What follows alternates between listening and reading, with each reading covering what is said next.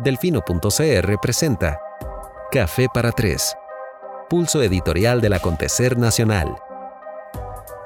Buenas noches a todos, gracias por acompañarnos en una edición más de Café para Tres. Em, hoy es algún día, hoy es 11, jueves 11 de julio del año 2019. Disculpen el pequeño retraso y la facha y la pinta para los que nos están siguiendo en vivo. Un saludo a quienes nos siguen después a través de Spotify, iTunes y todas aquellas plataformas donde se puedan distribuir podcasts libres y gratuitos em, como lo es este. Voy hoy a dedicar el programa y no voy a poder estar leyendo sus mensajes, pero si hacen preguntas se las va a contestar alguno de los muchachos con todo gusto. Este, quiero dedicar el programa a hablar sobre Emilia Navas, eh, sobre la comparecencia que tuvo en el Congreso la semana anterior o al inicio de esta semana, ya no recuerdo. Y sobre un artículo que publicó Daniel Álvarez Quesada eh, en Delfino CR, me parece que sí fue esta semana, que se titula La división de poderes como escudo para evitar cuestionamientos. Eh, Daniel es este, bachiller en Derecho por la Universidad de Costa Rica, en trámite de elaboración de tesis para optar por la licenciatura estudiante de Administración en la Universidad Nacional de Costa Rica, interesado en la política y la realidad nacional y, aunque no lo acota en su biografía para el Serio, es asesor de Pablo Heriberto Barca, diputado de la Unidad Social Cristiana. Em, y yo quiero empezar por decir que, este, como siempre que procuro fomentar el debate y, y confrontar ideas, esto no es nada personal con Daniel, este, no lo conozco, eh, me alegra muchísimo que utilice la, plataforma, la plataforma del Fino CR para fomentar la discusión, es lo que estamos buscando. Y me parece que lo hace de una manera respetuosa, más allá de que estoy en completo desacuerdo con todo lo que escribió. Y, quiero rescatar eso y quiero felicitarle por eso.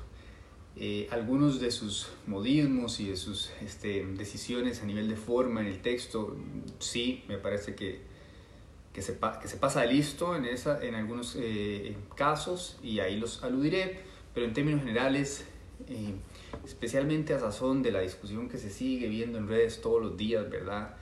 Este, tan agresiva y tan violenta, eh, pues es, un, es una bocanada de aire fresco poder conversar de esta manera, más allá de que veamos las cosas de formas distintas. Eh, la razón por la cual decido contestar este, no es para hacerle una respuesta personal a él, ¿verdad? Es para ver si algunos de los elementos que comparto hoy eh, se van a carita jugando, se distribuyen, se comparten y los interiorizamos un poco más para tenerlos más presentes, porque hoy vamos a hablar de división de poderes y hoy vamos a hablar de la comparecencia de Doña Emilia y me parece que hay muchos conceptos que están ahí medio difusos. Eh, y bueno, también ciertamente el artículo de una u otra manera alude a nosotros, entonces eh, pues por supuesto que eso también me incentiva a contestar. Pero realmente lo que quisiera que quedara de este ejercicio es la oportunidad de repasar algunos conceptos este, clave de cómo funciona em, el Estado de Derecho y, y tratar de apagar algunos pequeños incendios que se han tratado de generar en torno a lo que sucedió en los últimos 10 días en el Congreso, tanto con el tema de la renuncia del ministro de Educación, como con la comparecencia de doña Emilia este, Navas. Entremos entonces en materia. Em,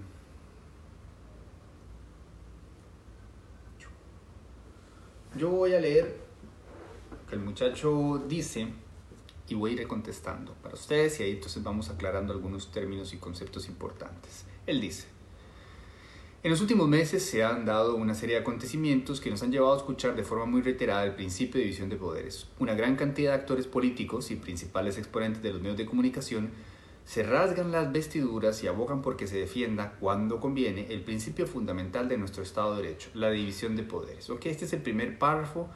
Yo quiero empezar por decir que, ¿verdad? Este, cuando queremos debatir, siempre hay que tratar de ir en torno a las ideas de la contraparte, ¿verdad? No, no, no empezar a, a, repartir y regalar este, adjetivos descalificativos en torno a la persona o a sus conductas, ¿verdad? Entonces es muy tico, se utiliza montones en los artículos de opinión, el de se rasgan las vestiduras, ¿para qué?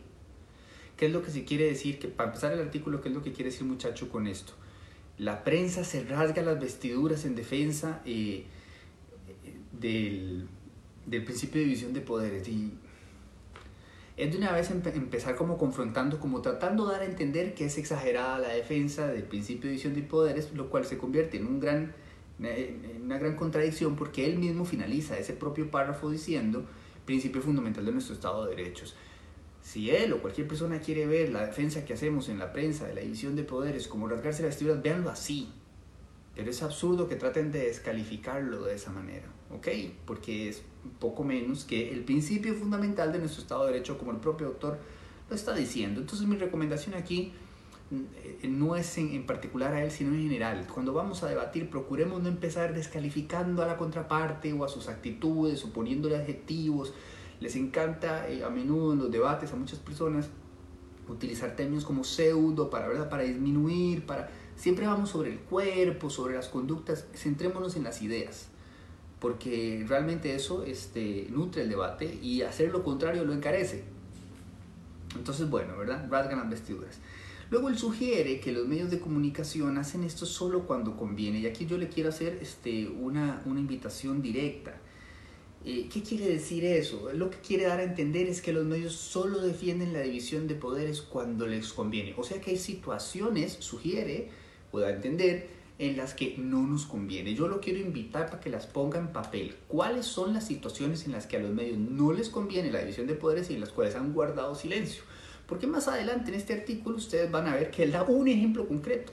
Y el ejemplo es desastroso, es desastroso, no tiene, no tiene nada que ver. Entonces, al final de cuentas, leyendo el artículo seis veces como me lo leí, no encontré una sola, eh, un solo argumento de recibo que fundamente lo que quiere dar a entender, que la defensa de la división de poderes por parte de los medios de comunicación es estratégica solo cuando les conviene. Además, cuándo es que les conviene y cuándo es que no. Dígalo y ofrezca ejemplos puntuales de las situaciones en las cuales no hablaron, porque el que ofrece usted más adelante al final de este artículo ciertamente es un pésimo ejemplo y estoy pronto a explicarle por qué. Continúa el texto. Recordemos algunos de los acontecimientos a los que hago referencia, por ejemplo, la reelección del magistrado Paul Rueda. Los medios de comunicación, y aquí hago una pausa, no digamos los medios de comunicación, los medios de comunicación es como decir los costarricenses, es como decir, es una generalización ahí este, barata y perdida. Podemos puntualizar, él puede decir La Nación, Canal 7, CRO, Delfino CR, Diario Extra, eh, El Mundo CR, lo que quiera, pero tratemos cuando vamos a debatir de ser bastante claros y concisos eh, en términos de ubicar dónde está el problema que queremos señalar. Cuando generalizamos, entonces nuestro argumento pierde fuerza. Hay que tratar de aterrizar los argumentos y señalar, sin ningún miedo, especialmente si llevamos la razón. A ver, y podemos estar equivocados también, pero lo que quiero decir es que el argumento que queremos defender tenemos que focalizarlo para, para que la discusión avance. Generalizar con los medios de comunicación es no decir nada. Entonces dice que hacen una campaña abierta y ahí enlaza un artículo de una editorial de la Nación y con una maquinaria impresionante, que no sé qué quiere decir eso, una maquinaria impresionante. ¿Cuál es la maquinaria impresionante? ¿La, la de la Nación? ¿La de Teletica? La, ¿La de quién? Ciertamente la nuestra dista de ser impresionante porque ni el micrófono me sirve cada vez que hago este jodido café para atrás. Dice, atacaron a todos aquellos diputados que por alguna razón, en cumplimiento de su mandato constitucional, se atrevieron tan siquiera a dudar de la reelección o no del magistrado. Esto es absolutamente falso. Por eso yo le quiero pedir al autor del, texto que me diga cuál medio de comunicación, o sea, concrételo, atacó a cuál diputado por atreverse a dudar de la reelección del magistrado. Es que eso no fue lo que sucedió. Está desvirtuando cuál fue el debate eh, a nivel país que hubo en torno a la reelección o no reelección del magistrado Rueda. Dice el autor, aquellos que osaran cuestionar mínima actuación serían los principales transgresores de la independencia judicial y por ende la división de poderes, aunque así se establece en nuestra constitución política. Es que también falso, ¿cuál medio dijo que cualquier diputado que se atreviera a cuestionar la mínima actuación del magistrado era un transgresor de la independencia judicial? Es que yo no leí ningún medio decir eso. Eh, eh, no, entiendo, no entiendo el punto de partida del autor de este texto. O sea, me queda clarísimo por dónde va, pero lo que yo quiero que ofrezca es eh, elementos probatorios o hechos para que no desvirtúe cuál fue la verdadera discusión que hubo. La discusión que hubo nunca giró en torno a si los diputados pueden o no oponerse a la reelección de magistrado. Por supuesto que pueden. Eran las circunstancias específicas de este caso lo que se estaba dando, fue lo que denunció la prensa. Y nada tiene que ver con que tengan o no esa facultad constitucional, que en efecto la tienen. Por eso pido un ejemplo concreto de algún medio de comunicación que haya dicho esto de cualquiera, un diputado que haya hecho esto que él está señalando aquí, porque estamos hablando de cosas eh, muy, muy distintas. Dice él, bueno, y quiero acotar acá, cuando yo le pregunto cuáles medios, dónde y cuándo, y le digo que no aporta ninguna data que sustente esa afirmación, quiero dejarle claro que a mí me, me, resulta particularmente frustrante porque su artículo se supone que es una oda contra la desinformación. O sea, usted presenta su texto como haciendo una invitación a que dejemos de desinformar, más sin embargo desinforma en esa invitación. Y no prueba quién desinformó. O sea, a quién está dirigiendo usted su mensaje. ¿Cuáles medios hicieron lo que usted dice que hicieron? No, yo no recuerdo ninguno y usted no alude tampoco a ninguno. Dice el autor, continúa el texto, otro de los ejemplos es ver cómo la opinión pública acribilló a la diputada Xiomara Rodríguez. La diputada se atrevió a expresar junto con sus compañeros de bancada lo que sería para ella un perfil adecuado de quien debe ostentar el cargo del ministro de Educación a raíz de la renuncia de don Edgar Mora. ¿No puede acaso un diputado, según sus convicciones y la oferta electoral que ofreció y lo llevó a ocupar la curul, hacer referencia a lo que considera requiere una persona que quiera acceder al puesto? Pregunta el autor. Por supuesto que puede, hombre. Pero por supuesto que puede, eh, si no lo hacen todos los días. Del mismo modo, la opinión pública puede criticar al diputado cuantas veces quiera si lo que hace es un papelón, que eso fue lo que hizo doña Xiomara, mi estimado. Usted una vez más está desinformando y tergiversando las cosas. A ella no se le reclamó por contarle al pueblo cuál es su visión de ministro ideal. A ella se le reclamó por un discurso cargado de incoherencias y sin sentidos que todo el país vio. Si la opinión pública le reprochó de forma generalizada, fue por motivos más que obvios y que muy bien ilustrados quedaron en el Facebook de la giganta en el videomontaje que hizo sobre dicha intervención. O sea, de nuevo, usted otra vez dice, tengo este argumento y luego nada más se va por la tangente, cambia la realidad de lo que sucedió, que además es una realidad que está documentada y continúa como si nada. No, eh, por supuesto que ellos pueden hacer lo que usted dice que no los dejaron hacer. Y no fue eso lo que se le reprochó a doña Xiomara. Continúa el texto.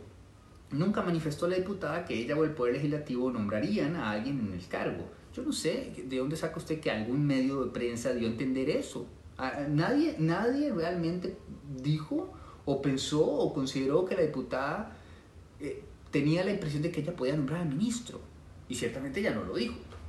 Solamente indicó cuáles características a su parecer deberían ser tomadas en cuenta para el nombramiento, por supuesto que en su línea ideológica muy distante a la del gobierno, lo cual no quiere decir nuevamente, como intentaron algunos manifestar, sea una división a los poderes. Entonces aquí yo le pregunto, caballero, ¿algunos quiénes? ¿Usted está discutiendo con tuiteros o con los medios de comunicación o con las autoridades? ¿Con cuáles autoridades? ¿Quién dijo eso?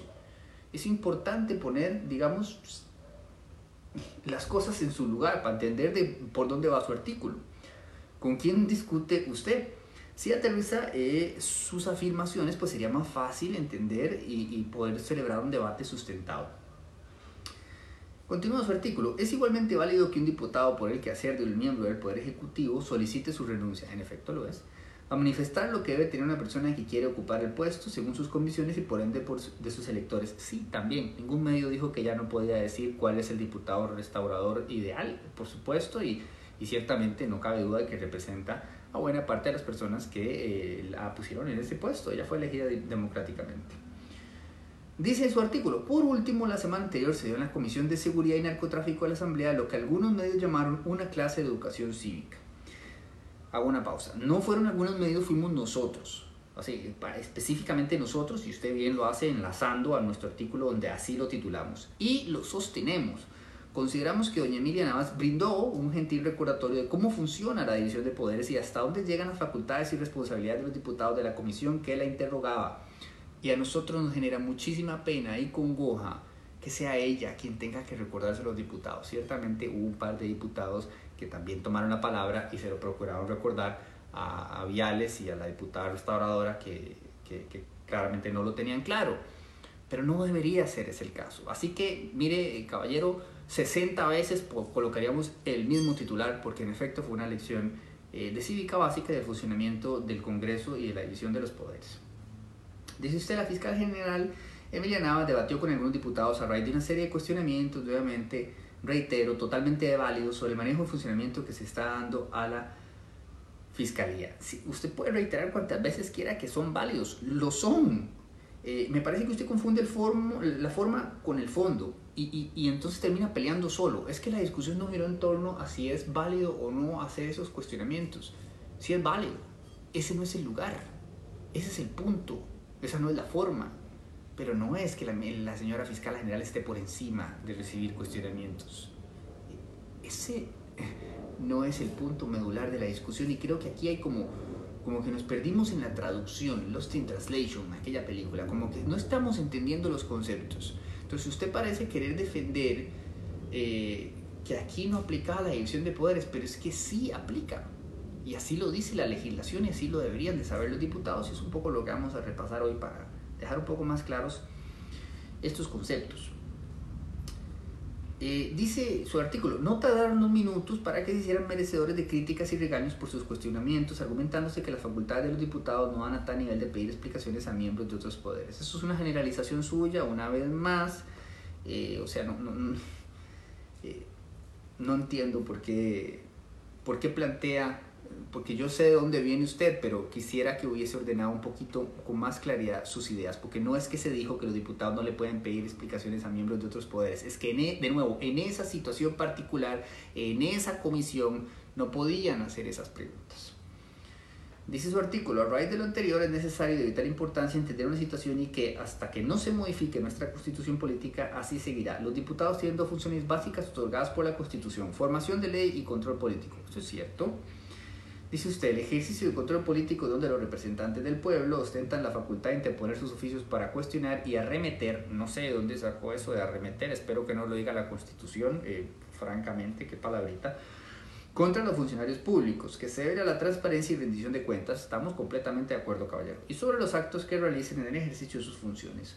No hay función más democrática que la posibilidad de exigir a los jerarcas de los supremos poderes que rindan cuentas ante la ciudadanía. Yo no diría que es la función más democrática, me parece que el voto es un poquito más democrático. Pero vamos, en el fondo estoy de acuerdo con lo que usted está tratando de alegar en esta parte de su artículo, quizá la parte más feliz, en la que más estoy de acuerdo con usted. Hasta aquí, ¿verdad?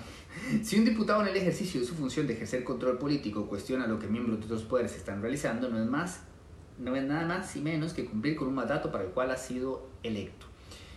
Y termina usted y dice, mm, sea del agrado o no de los poderosos medios de comunicación o cúpulas de poder que pareciera jugar con los principios constitucionales a su antojo. Qué frase tan desafortunada. Bueno, primero, poderosos medios de comunicación, o sea. Really, bro. O sea, really, poderosos medios de comunicación, ahí que ya estamos con el tema de las teorías de conspiración, ¿verdad? Y dice que los medios de comunicación juegan con los principios constitucionales. ¿Dónde, muchacho de Dios? ¿Dónde? Busque el artículo donde hay el medio de comunicación al que usted alude o refiere, porque tampoco dice cuál es, jugando con los principios constitucionales. Eh, usted está jugando con los principios constitucionales en este artículo y yo se lo estoy señalando y se lo voy a señalar puntualmente, se lo va a seguir señalando puntualmente, pero usted alega cosas, asevera cosas, afirma cosas, pero no las, no las detalla, no las justifica, no las comprueba, no brinda hechos, no brinda evidencia, nada más dice. Y en su condición de asesor de un diputado de la República, pues evidentemente a uno le preocupa.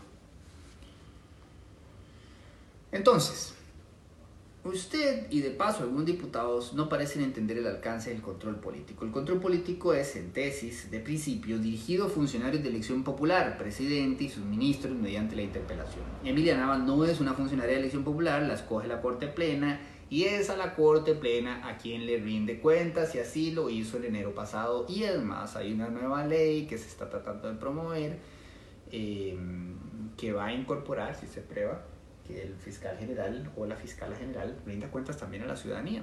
Y sin que esa ley esté aprobada, Yamile Navas también lo hizo, ya, se anticipó. Y en marzo pasado rindió cuentas a la ciudadanía. Y si usted o cualquiera de los diputados tiene preguntas, podría haber ido a ese evento con toda felicidad a hacer las preguntas que quisiera. Usted podría preguntarse, ¿por qué Jorge Chavarría sí dio cuentas antes, cuando fue a la comisión?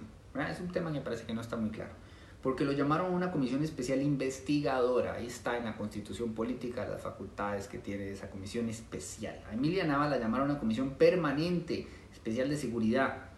Las comisiones ordinarias no ejercen control político. Y parece que los diputados esto no lo tienen claro. Entonces por eso nosotros señalamos cuando vemos lo que evidentemente es un show político, no control político. Y por eso rescatamos y laureamos y celebramos que ella les haya contestado los términos en que los hizo porque era indefendible el comportamiento que tuvimos que registrar esa noche. Entonces, eh, para ayudar a solventar algunas de las dudas que veo que evidentemente continúan de parte del Congreso, voy a aludir a la sentencia 01898 eh, de la Sala Constitucional de 1997 que dice, resulta evidente que el control político solo puede ser ejercido por el plenario, no solo por disponerlo así la constitución política, sino por cuanto es en él donde todas las tendencias políticas mayoritarias y minoritarias están representadas, lo que permite el cumplimiento del principio democrático. Es más, no son las comisiones investigadoras las que cumplen la función de control político, ya que esto es competencia propia de la Asamblea Legislativa. La labor de las comisiones investigadoras se inscribe dentro de un procedimiento de control político en una fase preparatoria de los actos que competen al plenario, es decir, que realizan actos preparatorios para, un, para alcanzar un acto final, como lo es precisamente el ejercicio del control político cuando en su oportunidad la Asamblea Legislativa conozca, debate y se pronuncie sobre los informes rendidos por la Comisión, ya que es el plenario legislativo quien debe responder sobre los informes que dé aquella. La actividad de esta orienta a brindar a la Asamblea Legislativa los elementos y la información necesaria para que se ejerza ese control.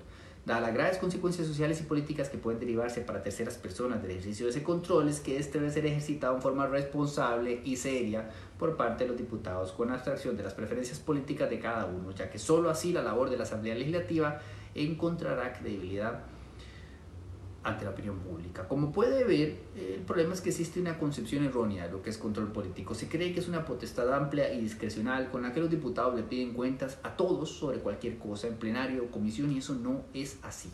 Y no debería ser la fiscal general de la República la que se lo recuerde a los legisladores.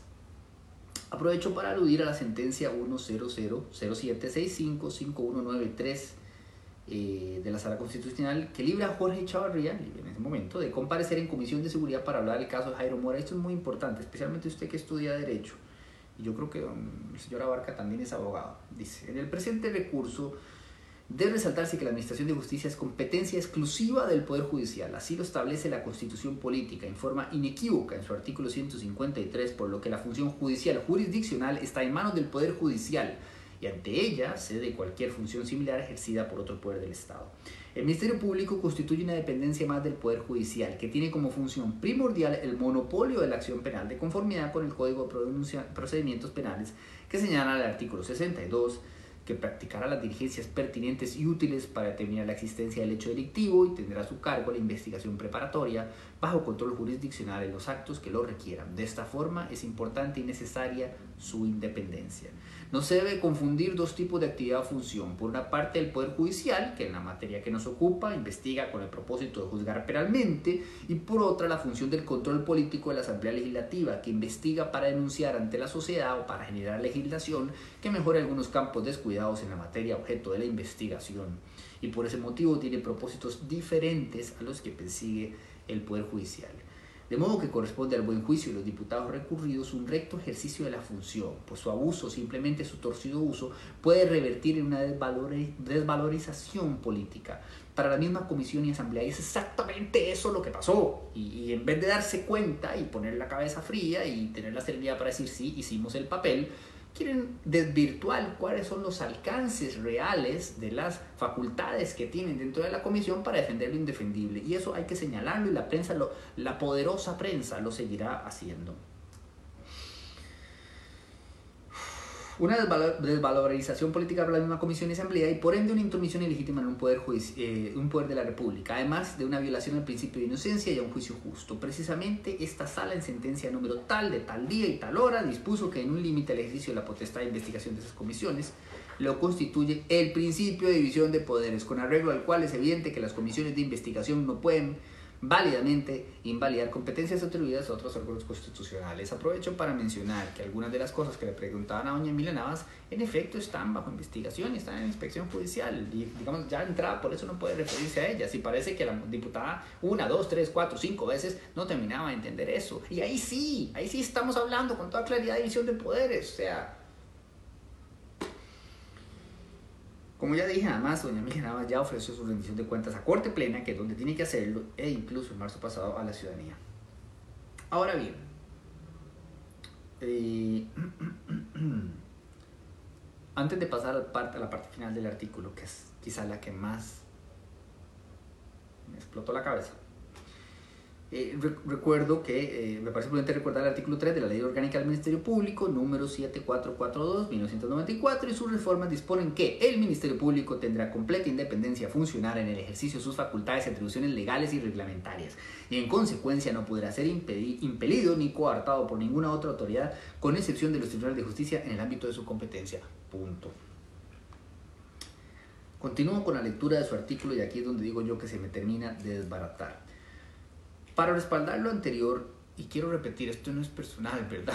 Yo hablo así, o sea, no conozco a este muchacho, no tengo nada contra él y me alegra que valide la plataforma y que defienda sus ideas. Lo que pasa es que si sus ideas están equivocadas, pues también es deber nuestro eh, contrastarlas y confrontarlas, como cuando innumerables veces me he equivocado yo y alguien me ha contrastado y confrontado y evidenciado.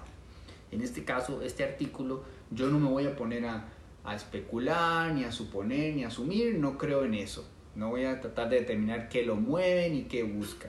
Me estoy remitiendo a los hechos, a lo que está escrito y claramente está este, cargado de inconsistencias. Entonces él termina y dice, para respaldar lo anterior, es necesario remontarse, él se refiere aquí al hecho de que los medios en algunas ocasiones guardan silencio cuando no les conviene hablar de división de poderes es necesario remontarse a la sentencia emitida por la Sala Constitucional sobre el matrimonio igualitario. Tengo que fijarme si esto todavía está en vivo, porque me muero estar hablando para tanto rato y que, y que, y que se hubiera cortado la transmisión. Debería tirarlo al revés. Para respaldar lo anterior es necesario remontarse a la sentencia emitida por la Sala Constitucional sobre el matrimonio igualitario de manera inexplicable y sin fundamento alguno, otorgó un plazo a la Asamblea Legislativa para regular el matrimonio entre parejas del mismo sexo. Esto es completamente falso. Primero, no es de manera inexplicable, es completamente dentro de las facultades legales que tiene la Sala Constitucional. Y luego no es sin fundamento alguno, es que no sé si se leyó o no se leyó la sentencia, bien, muy bien fundamentado. Dice el autor, curiosamente esto no generó que estos actores, refiriéndose a la prensa, fieles defensores de la independencia de poderes, señalaran con el mismo entusiasmo la evidente violación a la división de poderes que tanto respaldan. Por supuesto que no lo generó, porque a pesar de que por una razón que yo no entiendo y me preocupa, porque usted estudia en la Universidad de Costa Rica, yo también estudié Derecho en la Universidad de Costa Rica y, la verdad es que recuerdo con mucho cariño los cursos de Derecho Constitucional, por más que usted diga que hay una evidente división, eh, violación a la división de poderes, no la hay, no hay ninguna violación a la división de poderes en la sentencia de la sala constitucional que alude al matrimonio igualitario. No existe, niet, niet, no la hay. Entonces, esto creo que es lo que más me preocupó de su artículo. Aparte que quiso sugerir que la prensa, conociendo que había una división de poderes, que no la hay, guardó silencio porque ese, eso sí le interesaba. Eso, de nuevo. Eh, la Corte Suprema de Justicia diciéndole al Poder Legislativo sobre qué tiene que legislar y en cuánto plazo hacerlo. ¿Dónde están entonces los que defendieron la independencia de poderes? Aquí estamos y aquí seguiremos estando. Eso no fue, eso no fue lo que hizo. Eso no fue lo que pasó, por amor de Dios. Es necesario alejarnos de mitos justo después de, y de desinformación que nos lleva a generar confusión entre la ciudadanía. Para mí esto es de, de, imprimir, porque usted termina un párrafo que está cargado de mitos y desinformación diciendo es necesario alejarnos de mitos y desinformación que nos lleva a generar confusión entre la ciudadanía. Este párrafo es irresponsable, caballero, y genera desinformación y genera confusión a la ciudadanía. Y más, ¿sabe qué es lo que uno, por qué uno lo señala? Porque estamos, estamos atiborrados de fake news, estamos atiborrados de desinformación y eso nos afecta a todos. A aquellos actores políticos que crean que las eh, noticias falsas y la desinformación les dan caudal para su, para su propia causa, están muy equivocados. Lo peor que puede pasar es maleducar a la población y desinformarla. Necesitamos claridad, necesitamos, sí, transparencia, como usted mismo lo dice. Entonces, eh, esto no es un río revuelto ganancia de pescadores, ya lo he dicho en otras ocasiones, esto es generar el caos y el caos es una escalera en la que suben los loquitos y la gente peligrosa hay que, tener mucho cuidado con lo que decimos que es desinformación y que, y que es falso, especialmente cuando somos nosotros los que estamos desinformando. Dice el autor, no se puede en un país democrático esconderse en un principio de división de poderes para argumentar que no se pueden cuestionar ni solicitar rendición de cuentas. Nadie hizo eso, caballero, nadie hizo eso. Pueden tanto los ciudadanos como los diputados de la República solicitar sin importar el cargo que se aclaren dudas y den explicaciones sobre sus actuaciones. Y ahí termina su artículo. Entonces, eh, voy a tratar de... Ah, no, después dice, no hay duda de que cabe la perfección el que nada debe, nada teme. Sí, es que usted no puede inferir que doña Emilia teme algo. Ella está, ella está llevando el debido proceso donde tiene que llevarlo. No tiene por qué hablar eso en ese lugar. Ese es el punto medular de esto. No sé si quiere sugerir que es que ella teme algo y por eso no contesta ahí. No, no, no, ese no es el caso, ¿verdad? Que dejemos de crucificar a aquellos que dudan y cuestionan. Nadie está crucificando a quien duda y cuestiona. Vea, nosotros insistentemente todos los días invitamos a la gente a dudar y cuestionar. Es más, a dudar y cuestionar en torno a nuestro propio trabajo. Cuestionenlo, critiquenlo abiertamente. Eso es democracia. No es eso lo que se le señaló a los diputados. No es eso, es el desconocimiento básico de, de cuál es el alcance de sus funciones y de qué pueden y no preguntar en cada uno de los espacios en los que participan. Debemos dejar de crucificar a aquellos que dudan y cuestionan, ya que en un Estado social de derecho no hay medio más efectivo para lograr una efectiva democracia que la posibilidad de dudar y cuestionar. Bueno, de nuevo, me parece muy loable y lo comparto. No sé si esa es eh, realmente la forma más efectiva de lograr una democracia. Definitivamente ayuda a, es parte de muchas otras. El pensamiento crítico es fundamental y por eso yo estoy muy de acuerdo con todas las reformas que se hagan en el Ministerio de Educación para incentivar en los muchachos y las muchachas precisamente el pensamiento crítico. El pensamiento crítico también debe llevar una buena cuota de autocrítica. Uno le encanta sentirse seducido con que uno tiene la razón, la verdad. Y, y entonces uno empieza a defender eso desde el cerebro emocional, ¿verdad? Y su sesgo cognitivo y su construcción de esto que yo digo es, y se olvida de la autocrítica, y se olvida de sentarse y reflexionar, suave, esto que estoy diciéndote está bien fundamentado, está bien documentado, aquí tengo los hechos, aquí tengo, acá está la, la resolución que valida lo que yo... ¿Hay algo? ¿O nada más estoy enojado y quiero discutir y pelear y defender este, un punto de vista que tengo, pero de forma eh, escueta que además aporta a, a, la desinformación? Es una pregunta que yo creo que todos deberíamos hacernos este, todo el tiempo, siempre abiertos a, eh, a enmendar y corregir cuando nos equivocamos, porque es es inherente al ser humano la equivocación y el error. Es un proceso constante de construcción el que tenemos que asumir todos como criaturas medianamente conscientes, bípedas, que habitan y circulan en la pequeña canica azul. Entonces, para terminar, le voy a tratar de explicar de la mejor forma en la que yo pueda por qué la resolución de la sala constitucional no violentó de ninguna manera la división de los poderes, la resolución acerca del matrimonio igualitario, que además, ¿verdad? El ejemplo que usted buscó es muy particular, pero eso lo voy a dejar ahí. Este, y, y porque estaba perfectamente bien fundamentada y por qué ningún medio de prensa dijo que había división de poderes, porque no la había. Hicieron algo que estaba completamente dentro de sus facultades. Y es más, a mi criterio personal, y esto sí ya circunscríbalo a eso. Esto sí es mi opinión. Lo que le voy a dar ahora son hechos, pero esto es mi opinión. Fueron demasiado amables con la Asamblea Legislativa, más bien. Listo.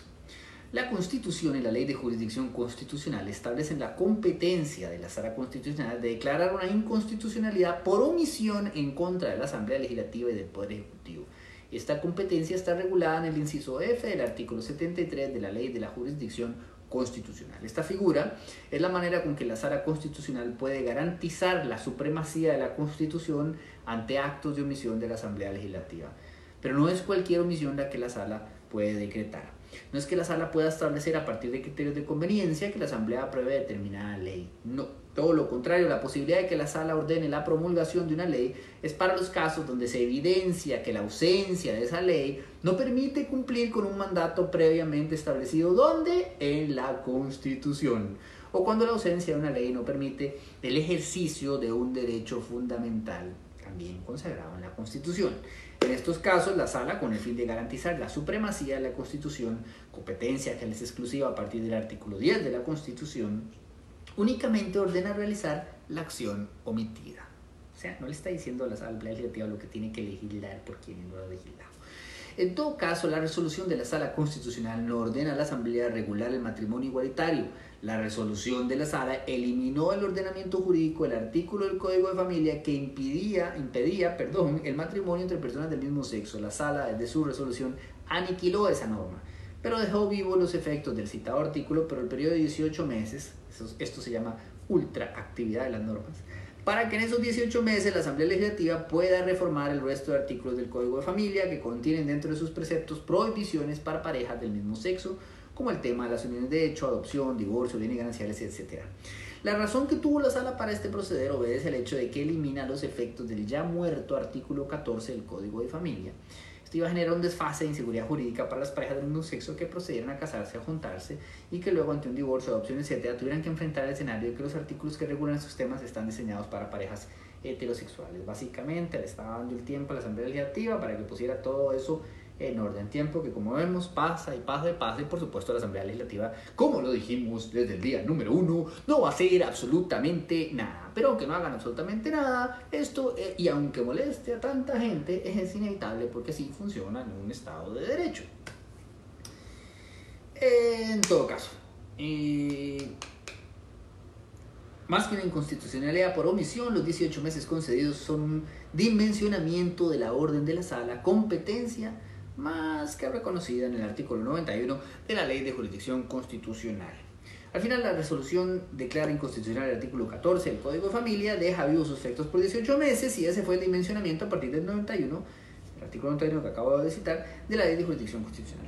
Si reforman o no es cosa de ellos, sin embargo, luego de los 18 meses el dimensionamiento morirá y ya estarían muertos tanto el artículo como su ultraactividad todo esto que hizo la sala no implicó de ninguna manera división alguna de poderes eh, ni nada de lo que usted sugirió y todo está debidamente amparado, consagrado y señalado en la propia constitución política. Entonces,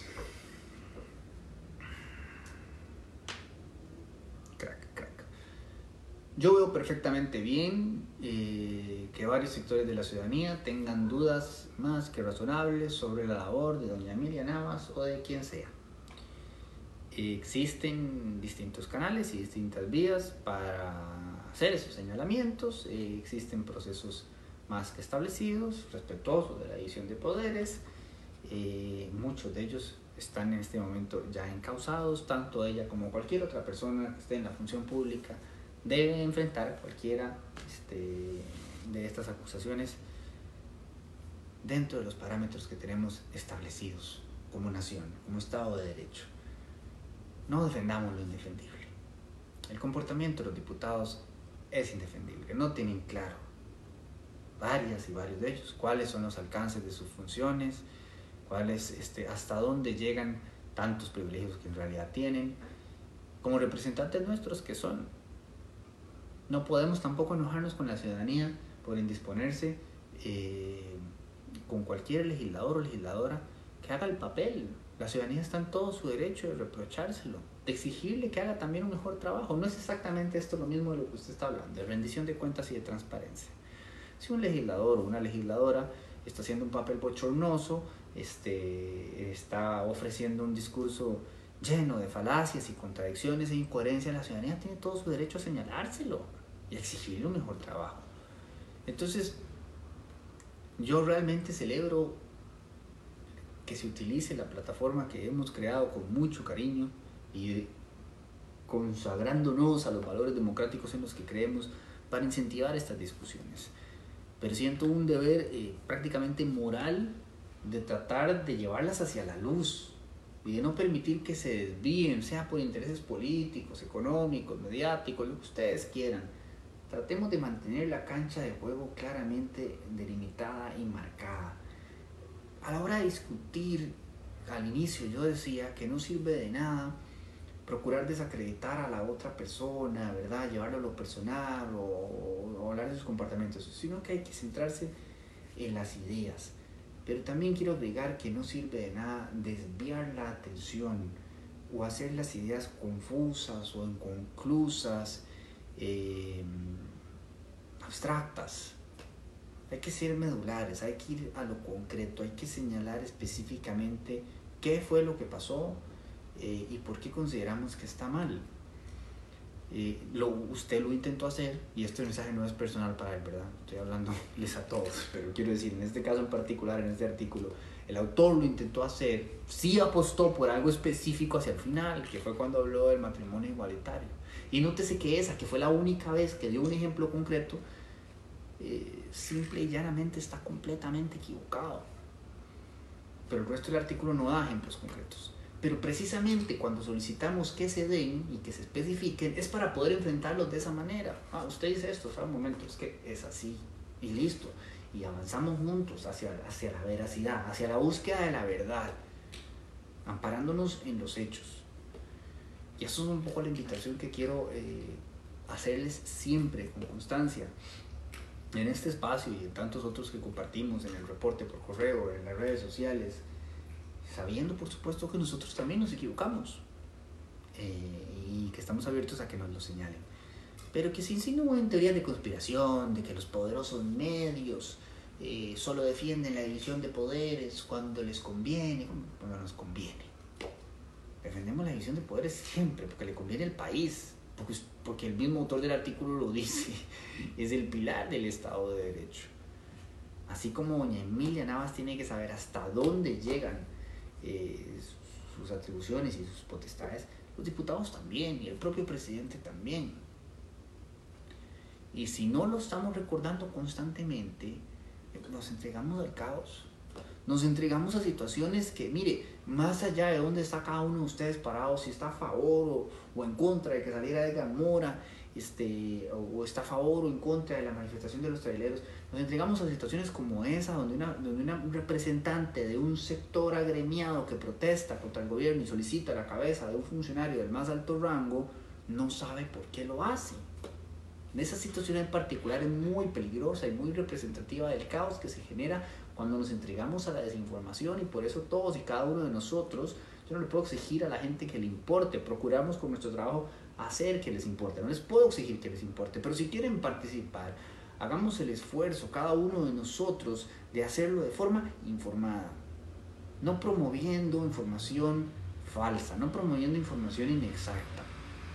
Porque si hacemos eso, generamos situaciones de caos donde anécdotas como la de este señor trailero la entrevista de la Nación, y reitero e insisto, no es contra él, es contra la situación, se presentan. Y eso va en detrimento de todo el país. De todo el país. Gobierne don Carlos Alvarado, gobierne don José María Figueres Ferrer, gobierne don Fabricio Alvarado, gobierne quien sea. Hagamos un llamado a la lucidez, a la sensatez eh, y a los argumentos que carezcan de falacias, de ataques personales, este, de, teorías de conspiración, eh, de elaboraciones sobre la nada, sin sustento. Tenemos que darnos la oportunidad de ser mejores. Y sé que a alguien le va a pasar esto al diputado eh, Abarca, que sé que no escribió el artículo, yo sé que lo está escribiendo su asesor, pero yo sé que usted es un, señor, es un caballero sensato que escucha y, y, que quiere lo mejor para el país. Usted también es de Turrialba Demos la oportunidad de ser mejores diputados. No defendamos lo indefendible. De nuevo, yo sé que no está haciéndolo usted, pero hemos discutido en Twitter un par de veces y, me da la impresión de que usted y algunas otras personas ahí en el Congreso realmente quieren hacer lo mejor que puedan. Y yo les quiero recordar que, que ese lo mejor que puedan todavía está muy lejos. Y, y, que lo que pasó la semana pasada no se defiende, es indefendible. Eh, no hay forma de decir que los medios están formando una teoría de conspiración eh, para atacar al señor Gustavo Viales o qué sé yo. Eh, no, eso no es lo que pasó. Lo que pasó es lo que traté de explicar hoy lo mejor que pude, y abierto por supuesto a que me lo cuestionen. Y deseándoles hoy, mañana y siempre una muy buena noche. Espero que estén muy bien. Gracias por su paciencia. Gracias por aguantar las fachas y el contratiempo y el atraso y la falta de micrófono hacemos lo que podemos con lo que tenemos. Se cuidan.